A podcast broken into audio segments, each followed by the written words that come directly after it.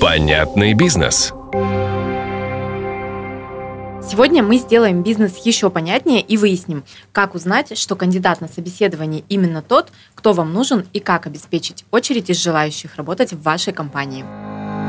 Знаете ли вы, что бизнесом можно управлять с помощью цифр? Никакой магии и нумерологии. Меня зовут Григорий Анна, я эксперт в области управленческого учета и систематизации бизнес-процессов. А я Шевелева Анна, я специалист по финансам и автоматизации бизнеса. И каждую неделю мы будем делиться кейсами и инструментами, испытанными на практике. Наш подкаст создан в поддержку предпринимателей малого и среднего бизнеса, а также самозанятых. Мы искренне верим, что любой бизнес может быть эффективным, а значит прибыльным. Всем привет! Сегодня мы говорим с HR-специалистом Юлией Яхман. Опыт более 15 лет. Более 5 лет Юлия является руководителем HR-отдела. Юлия находила любые должности, начиная от линейных сотрудников и до руководителей высшего звена. Также Юля строит процессы по адаптации и внедрению сотрудников. Можно ведь вводить э, сотрудников просто, приводить их на рабочее место, показывать им работай вот так. А можно делать это а. эффективно для самого сотрудника, б. эффективно для бизнеса и с. Ну, если уж на что пошло, мы разговариваем сейчас про эффективность бизнеса, эффективно для собственника. И этим всем занимается Юля. Всем привет! Также хочу отметить, что Юлия является тренером для руководителей и э, имеет в арсенале несколько видов тренингов, продажи и сервис, регулярный менеджмент, управление, лидерство. Отличная тема и эффективный поиск персонала. Думаю, Юля и сама может рассказать фишку каждого. Всем привет! Да, как, спасибо, что меня представили. Я Юлия Яхман. Думаю, беседа будет максимально эффективной и продуктивной. Итак, да, действительно, фишку каждого можно было бы рассказать, но я расскажу фишку любимого. А на самом деле далеко не каждый руководитель может сказать, а что же такое руководить и что такое управлять, и из чего, собственно, состоит это самое управление. Поэтому на тренингах по управлению мы как раз учимся тому, что а, такое управление, что такое регулярный менеджмент и из чего, собственно, это управление состоит. Ну, а если говорить о лидерстве, да, действительно, это очень крутая тема. А, где-то я услышала такую фразу, что а, лидер – это выбор. То есть, если учить лидера, который лидером становиться не хочет, то, в принципе, это будет бесполезно.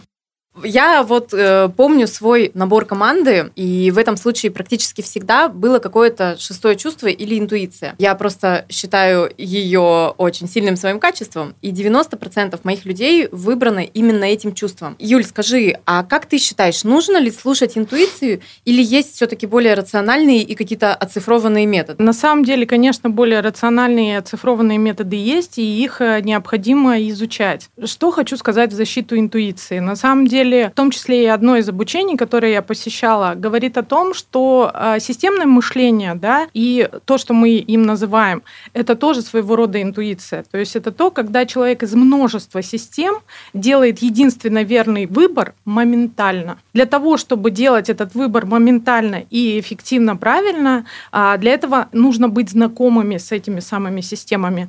В данном случае да, человек – это система, организация – это система, команда – это система и так далее. Следовательно, чем дольше HR или, допустим, ты как э, часть бизнеса проработала с этим бизнесом, тем лучше ты его узнала как систему. Следовательно, тем лучше и э, больше ты понимаешь, какой ты человек туда встроится, как он угу. подойдет. Поэтому, конечно, шестое чувство слушать можно и нужно. Кроме того, у одного писателя э, Несбио, если кто знает его детективы, есть очень крутое описание интуиции, когда сыщик, да, главный герой его Э, повествований, он описывает то, как ведет себя, собственно, на месте преступления детектив. Угу. Он описывает все то, чему не может дать объяснение, что ему тут же моментально кажется. А потом он начинает искать угу. доказательства, применяя это на HR. То есть сначала ты прислушиваешься к интуиции, а потом, проводя интервью по компетенциям, угу. ты находишь подтверждение этим своим чувством, угу. этой угу. чуйки, так называемой. Короче, все э, наше любимое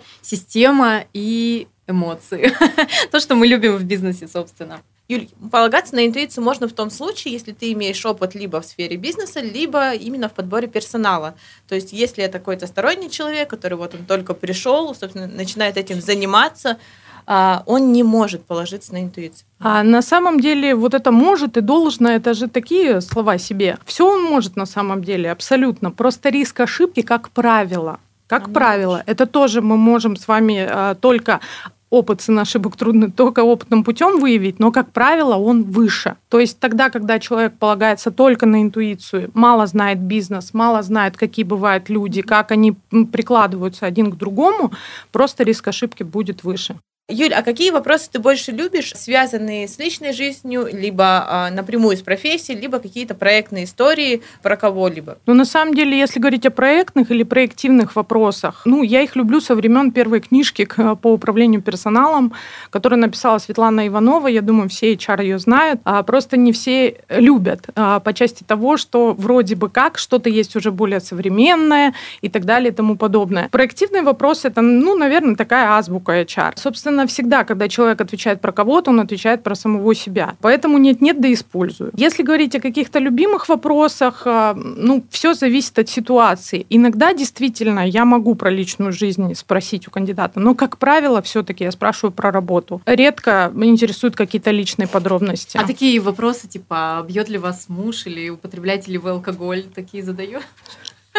Ну, на самом деле, вопросы, э, которые так скажем, немножко, чуть-чуть напоминают стресс-интервью, а я задаю только в том случае, если это действительно вот на работе как-то отразится. Mm-hmm. Это первое. И второе, никогда не задаю личные, задаю все-таки опять же про работу. Mm-hmm. Ну, например, финансовый директор приходит и говорит про причины ухода, компания обанкротилась. Ну, например. Следовательно, ну, я не могу у него не спросить, а как бы что же вы, как финансовый директор, предприняли для того, чтобы это не произошло? И хороший ли вы финансовый директор после этого?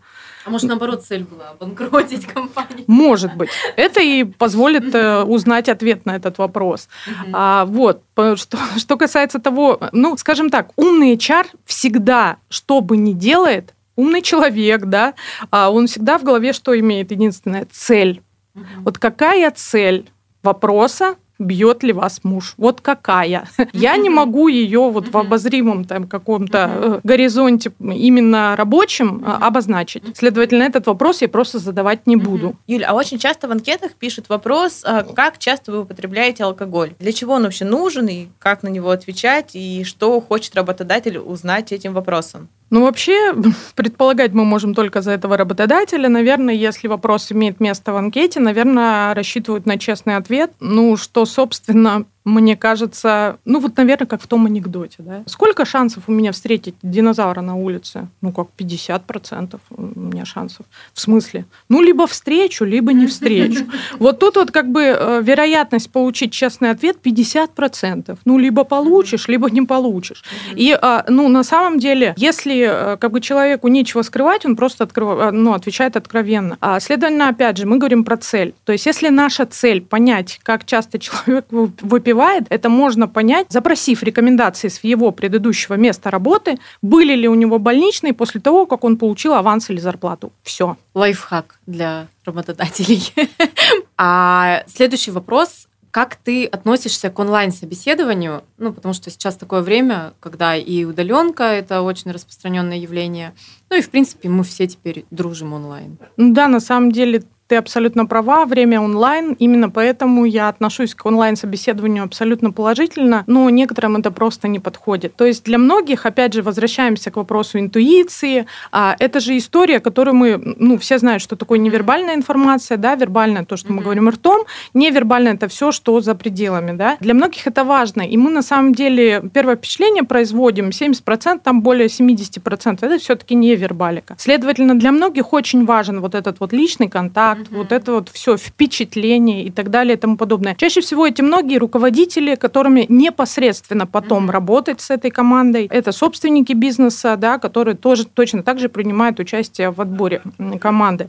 Следовательно, мне, как человеку, который не принимает финальное решение о том, будет человек работать или нет, и который смотрит чисто на компетенции, в основном, мне не принципиально онлайн это будет или личная встреча. Для меня они, э, ну, примерно одинаково эффективны. А если мы хотим узнать о человеке то, что он не заранее подготовил, а что-то большее, то есть э, больше, чем он готов о себе рассказать, какие вопросы нам необходимо ему задать? Очень хороший вопрос на самом деле. Ну, многие им задаются. Фишка в том, что нет каких-то вопросов, которые 100% гарантируют, что он раскроется. Но есть один лайфхак, который можно предложить. Человека нужно расположить к себе. Вот и все. Это вот как раз к вопросу о том самом пресловутом стресс. Да? Некоторые руководители изначально изначально, как бы скажем, не стремятся расположить кандидата к себе, придерживая в голове такую мысль, что ну это он больше нуждается в работе, и как бы я здесь выбираю. Но на самом деле, давайте уже будем честны, у нас рынок далеко не работодателя сейчас, у нас рынок кандидата. Именно поэтому любого человека в беседе нужно расположить. Это может быть небольшой, буквально пара фраз, small talk в начале, как доехали и так далее. Это может быть теплая улыбка,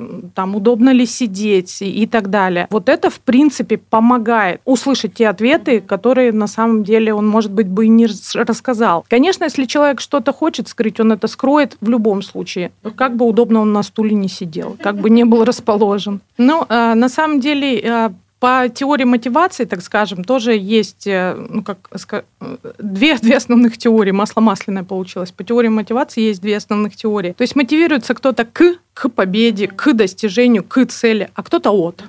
Следовательно, если человек мотивируется от, э, да, наказание, вот, а иначе мы тебя, это сработает. Угу. Если у человека другая мотивация, а, как правило, у большинства людей все-таки первый тип, то, собственно, это никак не сработает. Угу. Ну, угу. только наоборот взбесит. У меня была такая история. Однажды я набирала продавцов-консультантов, и у меня был такой вопрос. Как вы думаете, почему одни люди воруют, а другие нет? И девушка ответила мне, потому что одни умеют, а другие нет. Я, конечно, не согласовала ее кандидатуру, так как это, ну, опять же, повторюсь, были продавцы, мне важен был человек честный и ответственный, но а, точка зрения отличная от моей, мне понравилась. Я подумала об этом и решила, что она имеет место быть в разных обстоятельствах. Обычно мне отвечали, это зависит от совести, от воспитания или что-то в этом роде. У тебя есть какие-то в арсенале каверзные вопросы? Вообще все вопросы про то, есть ли у меня какие-то фишки в арсенале, которые я применяю постоянно, они, конечно, ну, как бы нет у меня таких фишек, потому что все очень сильно зависит от ситуации. Юля, это Но... фишки за деньги. Так и говори. Фишек не, не, есть своя цена. Подожди. Дальше у меня есть ответ.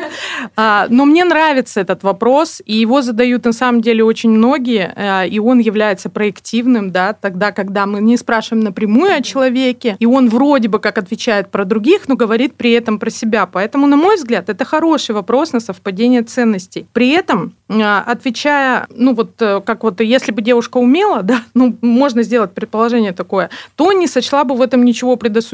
Тебе тоже наверняка так показалось. Для меня, как и для тебя, это тоже однозначный отказ. Что касается моего арсенала вопросов, то, как я уже сказала, а, ну, они подбираются под позицию, и под кандидата непосредственно, потому что, может быть, позиция одна и та же, но два кандидата, у одного есть опыт, у другого нет. Следовательно, ну, будет странно, если я буду задавать вопросы, связанные с работой. Тут однозначно что-то будет про учебу, что-то будет про то, как он писал диплом, а, как он вообще к чему стремился по части там синий, красный, там цвет у него диплома и так далее. Ну, что-то про это. И вопрос как раз к опыту. Как вообще определить, что у человека есть реальный опыт работы? Реальный опыт работы можно проверить двумя способами. Первый – это рекомендации. Можно пользоваться даже теми контактами, которые дает сам кандидат. Это нормально. Главное – задавать конкретные вопросы о работе и о причинах ухода. Очень часто сталкиваюсь с неумением собирать рекомендации, на самом деле, когда люди просто спрашивают, ну и как вам? Ну и как? Ну как человек? Да нормальный был. Какой вопрос, такой ответ. Следовательно, подготовить конкретные вопросы и, э, собственно, причины ухода тоже не лишним было бы узнать. Очень много достаточно искренне отвечают работодатели, и очень много можно узнать. Также для руководителей желательно собирать рекомендации по методу 360. Что это значит? У руководителя не только был свой руководитель, который принимал решения о трудоустройстве, были еще и подчиненные, были коллеги. Поэтому здорово, если мы соберем вот все окружение по методу 360. Ну и, собственно, второй способ это на интервью по компетенциям, но это старый парло, так называемый, да, извлекающий вопрос, вопросы, о которых, если мы будем сейчас рассказывать, то это будет полноценное погружение в методику отбора персонала. В принципе, если хочется ознакомиться в целом, что это такое, Google в помощь. А скажи еще раз, как это называется? Стар и Парла. А, писать можно как на русском, но вообще mm-hmm. это английские аббревиатуры, которые обозначают, ну, каждая буква определенное mm-hmm. слово. Скажи, есть какой-то волшебный вопрос, чтобы понять, как человек усваивает информацию и обучается? Ну, опять же, да, как обидно, да, что нет волшебных таблеток. Вот как бы у нас же, да, в понятный бизнес. Наверняка вы сталкивались с такими запросами. Ну, как вот, вот одну инструкцию написать, и все стало понятно, и весь бизнес. Ну, к сожалению, да, волшебных таблеток нет, но а, Если говорить про интервью э, и быстрое усвоение информации, я, как правило, проверяю это следующим образом. Я какой-то технически сложный, э, ну вот как бы просто с первого раза, ну, сложно зацепить много деталей в этом тексте. Ну, например, если мы говорим продавце, да, а, возможно, он продает какой-то технически сложный товар, предположим. Короткую презентацию этого сложного товара читаешь, просишь повторить. Mm-hmm. Собственно, такой небольшой короткий тест. А, есть такой способ, некоторые применяют, это когда в начале текста а, задают какой-то вопрос, то есть продолжается монолог у работодателя, и далее он задает его еще раз. И, в общем, ждут какого ответа, что если человек скажет, а вы мне этот вопрос уже задавали, а, значит, он внимательный. Но как ты считаешь, правильно это или нет? Потому что вот я считаю, что все-таки человек может быть тактичным, и просто на него ответить второй раз. При этом он заметит, что человек задает этот вопрос дважды. подумает, да. На самом деле, мало того, что человек может быть тактичным и действительно не указать работодателю о том, что второй раз был задан вопрос, он может и указать при этом, ну, быть немножко раздражен этим фактом, а при этом у там интервьюера не будет цели, допустим, вторым вопросом выяснить именно вот этот ответ, а он действительно там забыл, что он там ответил, например, или еще что-то. И вот как-то однозначный вывод в этом случае сделать. Здесь здесь э, как бы есть более крутая фишка, на мой взгляд, это задать три вопроса подряд разных. Слушай, и посмотреть, ответ. на все ли три вопроса человек ответил. Вот это как бы ну, наиболее э, удачный лайфхак, на мой взгляд. Потому что если человек ответил только на последний, а первые два, ну, как бы там, ну, что-то вы спрашивали, но я уже забыл. Вот здесь в моменте очень легко вычленить, что да, действительно, человек не выхватывает информацию и не держит ее в голове. Юля, а скажи, как вот ты относишься к стресс-собеседованию? Я помню, когда готовилась к собеседованиям, читала такие штуки разные, как, например, вылить на соискателя стакан воды или там сидеть молчать несколько минут и ждать, когда он среагирует, а потом сказать, а почему вы так волнуетесь? И нужно ли вообще проверять стрессоустойчивость, и как это лучше сделать, если... Итак, ну, все как обычно, зависит от цели, конечно же, и от того, кто и как понимает, что же такое стресс-интервью. А если обратиться к определению, то стресс-интервью – это когда на собеседовании моделируется ситуация, которая создает напряженный фон и дискомфорт для кандидата. При этом цель – нарушить его равновесие равновесие и посмотреть, как он ведет себя в агрессивных условиях. Следовательно, такая цель должна быть оправдана у вас там крокодилы под столом кусаются, uh-huh. или в качестве крокодилов выступает ваша там коронованная бухгалтерия, которая uh-huh. таким драконовским способом будет, uh-huh. значит, коммуницировать, uh-huh. да, что в принципе к этому надо быть морально uh-huh. готовым. Ну, например. Или, например, ты ищешь э, коллектора, который будет выбивать долги. Ну, а может приходилось быть, да. искать кого-то вот такого стресс, а, ну, на стресс должность, знаю, охранника начну. Ну, на самом деле, любая стрессовая, ну, как должность в какой-то степени стрессовая. Угу.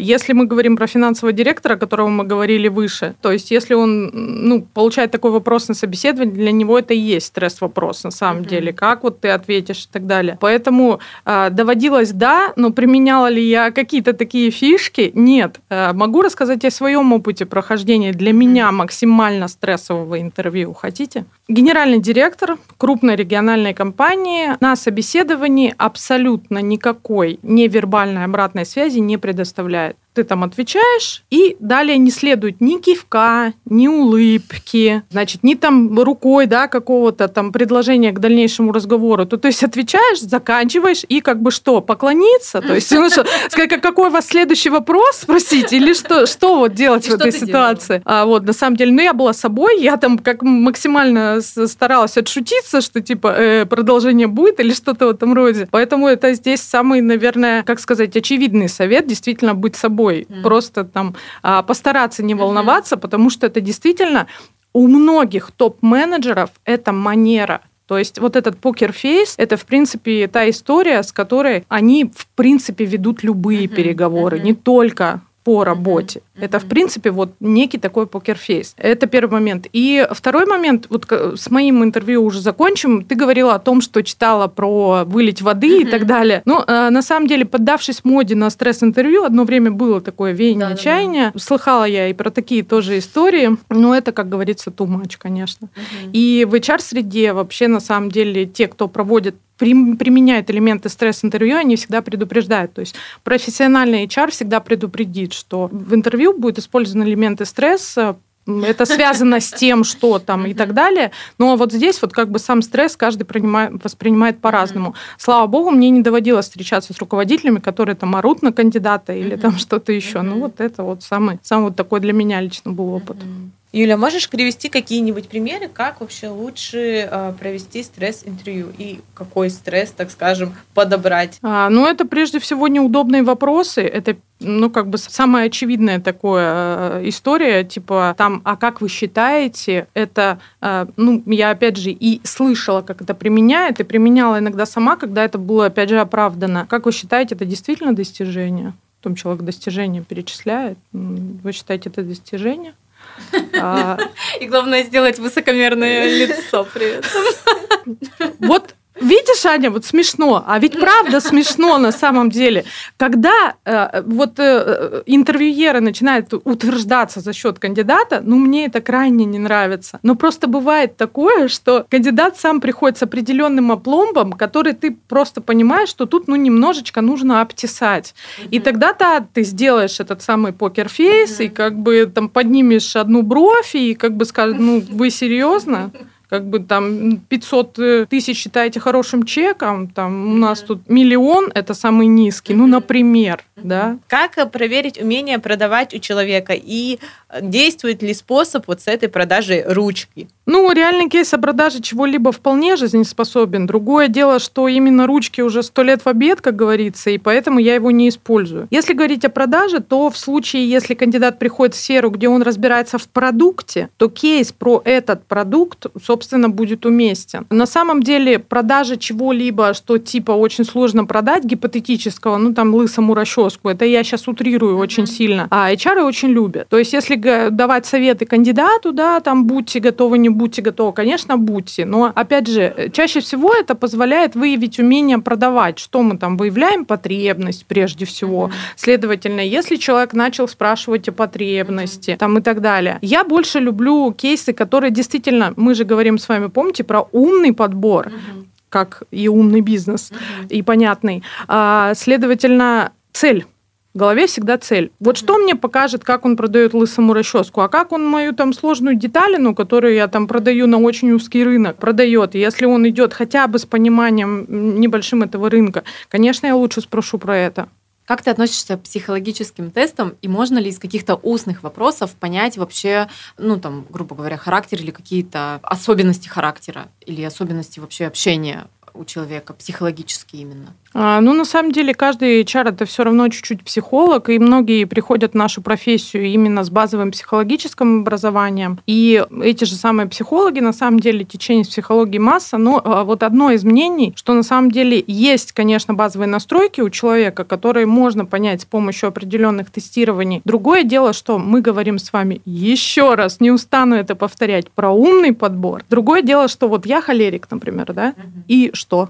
Ну, то есть, угу. на какую вакансию я подхожу, а на какую нет. Ну, очень глупо связывать, я вот не побоюсь этого слова, прям глупо связывать темперамент с успешностью на любом каком-то ни было месте работы. Если вы думаете, что нет холериков, бухгалтеров или кадровиков, есть есть и при этом успешные. Другое дело, что почему как бы человек приходит именно там в бухгалтерию, именно в кадровые документы оборот, при этом с вот этим вот, казалось бы, бешеным темпераментом. И, ну, на самом деле, скажем, темперамент не есть определяющий, это ключевая мысль, которую я пытаюсь донести, его эффективности будущей. Uh-huh. То есть, ну, может быть, конечно, есть предрасположенность какой-либо деятельности, но можно поменять радикально, вам наверняка известны и такие случаи, деятельность радикально в середине жизни, и при этом добиться во втором этом направлении там не меньшего, а еще и большего успеха. Вот, поэтому, что касается моей любви к психологическим тестам, не очень. Скорее прохладное такое отношение, именно потому, что они мало показывают эффективность. То есть, если говорить о продажнике, то вполне наверняка я у него спрошу, как он ответит на возражение, я подумаю, как он считает, важнее выявлять потребность или формировать mm-hmm. ее. А вот IQ-тест я с ним проводить не буду, потому что mm-hmm. это будет мало информативно. Конечно, похвально цель разгадать человека и приложить к нему какую-то кальку. Есть такая фраза, что не надо думать о поваренной книге человеческого поведения. То есть никогда не будет достаточно инструментов для того, чтобы спрогнозировать поведение человека во всех ситуациях. Это первое. И второе, если вы проводите какие-то психологические тестирования, то уж будьте добры, используйте потом как-то эту информацию. Mm-hmm. На самом деле мне известны буквально единицы руководителей, которые действительно что-то там потом с результатами этих тестов mm-hmm. делают. Mm-hmm. Собирают команду там по буквам, по адезису или что-то еще. Но опять же, ключевой вопрос, как это влияет на эффективность, на деньги. Mm-hmm. Никто не измеряет. Иногда требуется постоянный поток кандидатов. Либо это растущая компания, либо это, возможно, просто какая-то текучка. Есть такие должности, в особенности в продажах, когда большая текучка у кадра, либо это колл-центр. Как обеспечить, так скажем, очередь из кандидатов и есть ли какие-то волшебные методы, так скажем? Конечно, они всегда есть. Сделать свое ваше предложение самым выгодным на рынке. Все. Других волшебных методов просто нет. Как сделать так, чтобы продукт продавался? Качество, низкая цена, все.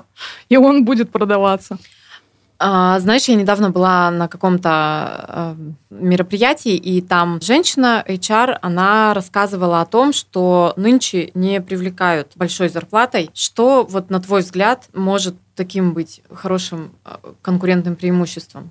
Это сама компания, безусловно. Это то, как она ведет себя на рынке, заметна ли она или нет, как бы скажем, насколько ну, экологичен, интересен, что ли, ее продукт. То есть у компании всегда есть лицо не только для кандидата, да, HR-бренд, но и основной еще бренд. Основной бренд может повлиять. То есть приверженность к этому бренду позволит человеку зайти, ну, и лояльным mm-hmm. быть к HR-бренду. И, собственно, сама компания, ее вот пресловутый имидж, э, ее отношение к сотрудникам и, э, что немало немаловажно отношение к тем, кто уходит. Угу. Потому что это же тоже ее бренд, это то, что они говорят на выходе, там угу. не справились э, с адаптацией и так далее. А, Юль, я хотела спросить, а как ты считаешь, лучше, чтобы чар был в штате, либо это сторонняя организация, которая профессионально долгое время занимается подбором персонала? А вы помните, мы говорили с вами про интуицию, которой можно доверять, если ты уже изучил ту систему, которая является организация? Конечно же, мы как бы опять же э, говорим о том, что чем дольше HR, это может быть внешняя компания, но она долго работает с одним и тем же клиентом,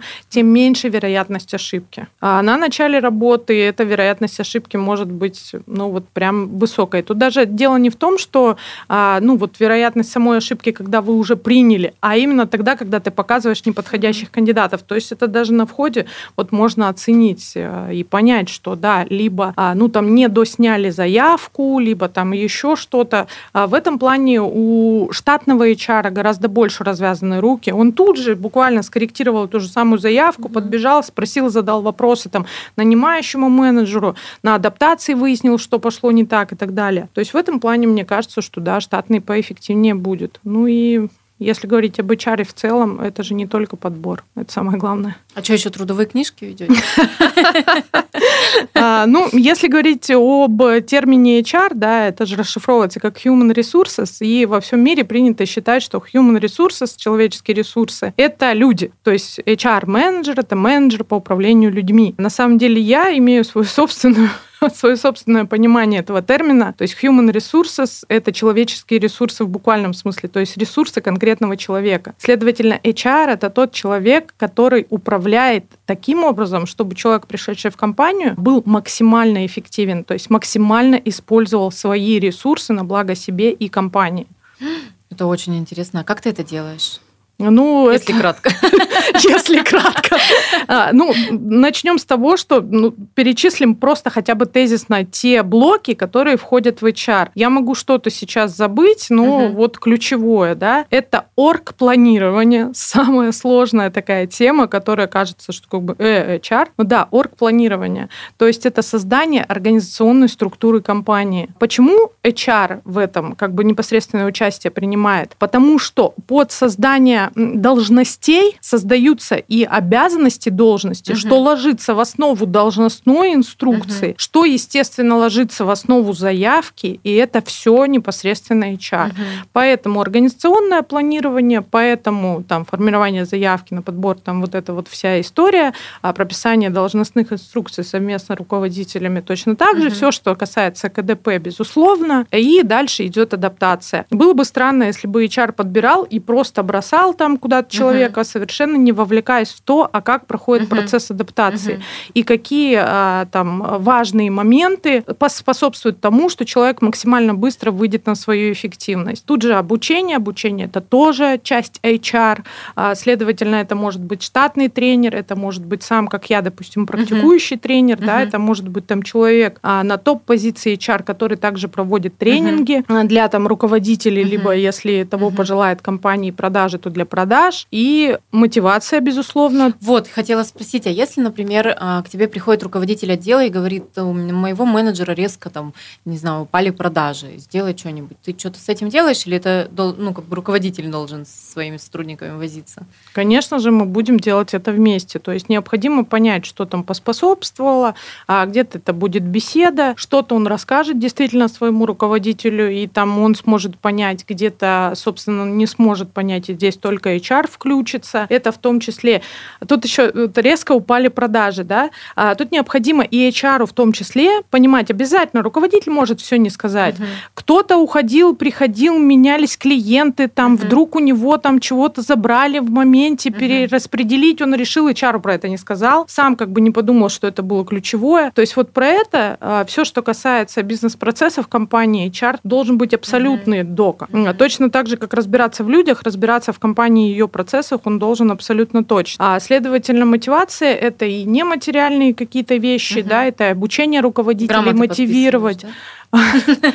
Ну, почетный, и на стенку вешаешь. Иногда бывает, да. Иногда бывает создание грамот. Очень мне понравилось, я читала недавно паблик, вот у нас есть компания производственная, в которой чар-директор, вот прям недавно начала ее читать, очень мне нравится. Она в «Человеке года», кстати, номинацию взяла «Производственник года». Вот. Э, и надо сказать, что хорошо пишет про то, как именно создаются награды вот эти вот нематериальные. Это и «Человек года» в компании, когда действительно компания проанализировала, а какой же человек из всех имеющихся принес максимальное количество пользы, в том числе и в деньгах, компании. Mm-hmm. То есть кто-то кто сложно было пользу оцифровать. Тем не менее, выбирается там человек года. Как пишутся грамоты, да, наградные. Когда mm-hmm. а, у меня был опыт, оказалось, что этот совет есть даже в учебниках по управлению. Ну, допустим, я просто сама получила такое письмо, точнее, мой папа получил. У меня был опыт создания писем родителей, а, родителям сотрудников. А тогда, когда ты пишешь благодарность родителю Мы тоже за сотруднику, потрясающая штука, совершенно ювелирная, индивидуальная интеллектуальная работа. Да, и мне потом рассказывали, как мамы, мы на 8 марта благодарили мамы, мне потом рассказывали, как мамы плакали от просто счастья такого. Это очень-очень душевное мероприятие прям. Абсолютно. И ведь, согласись, невозможно под копирку написать двум разным людям одинаковое письмо. Абсолютно нет. Это всегда вот точно так же и с благодарностью. То есть, когда мы пишем в интернете, взяли какие-то пять шаблонных слов и пишем это в грамоту сотрудника, ну какая же это не материальной мотивации? Никакой. Угу. А тогда, когда мы знаем человека, знаем, за что конкретно угу. мы можем его поблагодарить, чем именно он хорош, это вот и есть нематериальная мотивация. Это тема нашего отдельного подкаста, потом мы сделаем. Это прям очень ну, крутая тема. А, Юля, какие ты рекомендуешь площадки и как относишься к хедхантингу? Площадки для поиска ты имеешь в виду? Да, да, да. Площадки для поиска.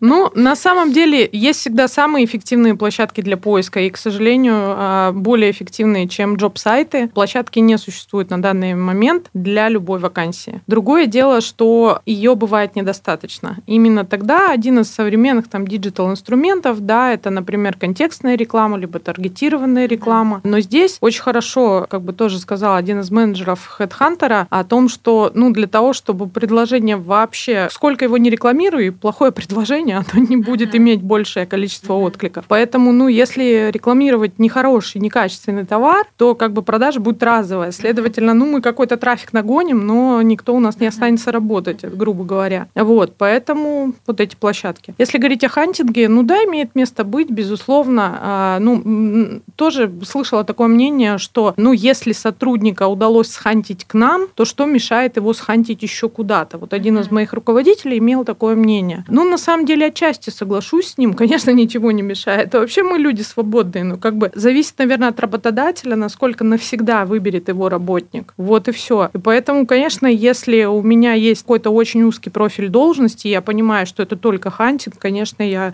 к нему буду очень положительно относиться. Нет, а если мы говорим о том, что в Красноярске нет таких, то это просто расширяет географию поиска пока что все.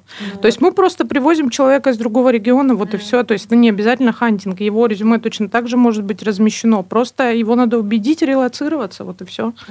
Не, ну часто же там бывает, что это люди, которые как раз-таки, если ты его забрал с одной компании, то он может уйти в от тебя в другую компанию за более выгодными условиями. Ну, Конечно, есть, это как раз-таки то, о чем вот я говорила, как считает мой руководитель. Типа, если человек один раз за выгодными условиями э, там пошел, то в следующий раз ему опять два раза больше предложат, он пойдет. Ну, тут смотрите, Не давайте факт, будем... ему предложат два раза больше. Это первое. И второе, давайте будем честны, ну, как бы, а кто бы не пошел, да? Но все-таки X2 зарплата, особенно если она у тебя и так, в принципе, э, не маленькая, или наоборот, если она у тебя меньше, чем ты там ожидал. Ну, как бы доплачиваем своим сотрудникам и не паримся, что их кто-то уведет. Спокойно. И спим спокойно, Любите совершенно своих верно. жены, они никуда не уйдут. И наоборот. Такой простой совет, да, да, да. Помнишь, мы с тобой лет 10 назад делали assessment, как ты мне сказала, это называется, для поиска управляющего розничной сетью. Как сейчас с этим обстоят дела? Ну и вкратце расскажи сразу, что это такое, если вдруг кто-то не понял. И будет ли это сейчас актуально, когда люди в наше время ценят свое время и слишком переоценивают себя? Угу. Ну, а, значит, вторая часть твоего вопроса связана с тем, что ассессмент – это комплекс мероприятий оценки а, и достаточно стрессовое мероприятие вообще для кандидата и для того, чтобы согласиться и пройти все эти этапы, все многоступенчатые там отборы и презентации, и решение кейсов и прочее, прочее, человек должен быть очень замотивирован получить эту работу. И как ты правильно говоришь, если человек там, а, ну, переоценивает себя, это же, ну, как, все мы достаточно высоко себя оцениваем, давайте, а будем честны, но а, большинство, ладно. Ну, просто есть такие вакансии, есть такие предложения, на которые кворум действительно серьезный. И этот центр оценки, он оправдан. А более того, в компаниях а, часто применяется методика ассессмент-центра, если необходимо повысить человека. Да? Вот есть, допустим, middle management, и есть одна вакансия топ-менеджера. Следовательно, все медлы, которые там есть там, на всем регионе, на этого топа готовы претендовать. Конечно, тогда будет применена процедура многоступенчатой оценки, и никто ведь от нее не откажется, потому что это повышение по службе со всеми вытекающими. Вот так. Ну и хотелось бы еще спросить, я так думаю, что рынок и сам процесс отбора изменился сейчас со временем и после всех пережитых кризисов. Что интересного ты можешь выделить вот на конкретный момент из твоей практики? Ты имеешь в виду новые тренды какие-то? Да. А, недавно прочитала у одного психолога, и с этим, наверное, новым трендом я больше всего соглашусь. Это то, что было поколение надо. В это очень надо глубоко прям вдуматься и действительно понять то, что сейчас кандидат, он выбирает себя прежде всего. То есть э, потому что надо, и мне там, ну вот это вот а, принято думать, что, значит, вот там избалованные, значит, там вот э, ребята ленивые, там и вот это вот все. А, да, и такое есть тоже. А, но необходимо помнить, что сейчас поколение хочу. Тот работодатель, который понял, что человека не нужно ему недоплачивать, да, там его каким-то образом там морально уничижать или что-то еще. Тот, кто первый понял, что человеку должно быть во всех смыслах комфортно, как нормальному человеку mm-hmm. в компании, собственно, тот э, и на коне. Mm-hmm. И HR-бренд того человека и будет той компании, точнее, простите, и будет сильнее всех. Mm-hmm. Вот этот тренд я на самом деле бы выделила как ключевой. Напоследок, пожалуйста, Юля, скажи, как правильно отказать кандидату? чтобы он не плакал в подушку всю ночь и не рассказывал всем, какие мы гады? А, ну, на самом деле, любой отказ – это стресс, во-первых. И есть вероятность, что человек все равно ну, там, скажем, чуть-чуть да всплакнет, да, в любом случае. Поэтому здесь, э, ну, правильно, это же оценочная метрика. Поэтому можно снизить эту вероятность к минимуму, конечно. И для этого, вот сейчас внимание, вообще удивительный лайфхак, не надо давать ему обратную связь не нужно. А, на самом деле бытует мнение, что вот развивающая обратная связь, значит, вот сейчас мы ему скажем, какие вот у него там, значит, зоны роста, он там будет просто вдохновлен э, нашим, ну, на самом деле, давайте будем чест, честны. Ну, объективной а, Да, объективной, объективной в кавычках, да, оценкой. Во-первых, мало кто умеет действительно давать развивающую обратную связь, особенно в ситуации, когда кандидаты все-таки не выбрали. Это раз. Второе. Чаще всего к обратной связи связи люди, которые действительно, вот правильно ты говоришь, объективно и, ну, при этом улыбаешься. Потому что, ну, оценка одного человека никак не может быть объективной априори. Следовательно, ну, человек ее услышит, но с чем он при этом уйдет, тут вообще кто-то, да, действительно послушает, ну, проникнется там и так далее. Но большая часть людей не готовы к никакого рода вот такой обратной связи, которую можно назвать критикой, да, то есть которая вот вроде бы как подсвечивает какие-то зоны роста. Просто не готовы. Даже когда они ее ртом просят говорят, ну скажите, что бы мне можно было бы улучшить? Вы ему говорите, он все пошел плакать в подушку, рассказал всем все. Вообще самодуры там что-то наговорили, мне вообще непонятное. Юль, а как вообще корректно тогда ответить на этот вопрос, почему вы не берете меня на эту должность? Было предпочтение отдано другому кандидату. Сами понимаете, это конкурс. А у нас э, была масса кандидатов с разным бэкграундом. Просто на данный момент кто-то был сильнее не принимайте на свой счет. На самом деле, наверняка есть место работы, которое идеально вам подойдет. Просто пока это не мы. Мы обязательно разместим ваше резюме в активном резерве и будем к нему обращаться в случае появления подходящей вакансии. А в конце добавить ничего личного, только бизнес. И обязательно не забудьте сказать слово бэкграунд, чтобы ввести человека в полное заблуждение. Пусть идет гуглит. Мне на самом деле часто говорят, что мой язык, ну, тут немного бывает сложноват. Ну что ж, у нас получился отличный ликбез а, по работе с подбором персонала. А если у вас есть какие-то вопросы, то вы можете задать их напрямую Юле или через нас. Все ссылки на соцсети, контакты Юли будут у нас в описании к этому эпизоду.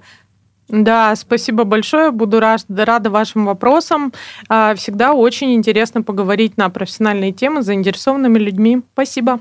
Юля, спасибо большое. Всем пока-пока. А, ну что ж, мы прощаемся с вами и желаем вам, чтобы ваши бизнесы всегда были наполнены теми людьми, которые работают эффективно, честно и душевно.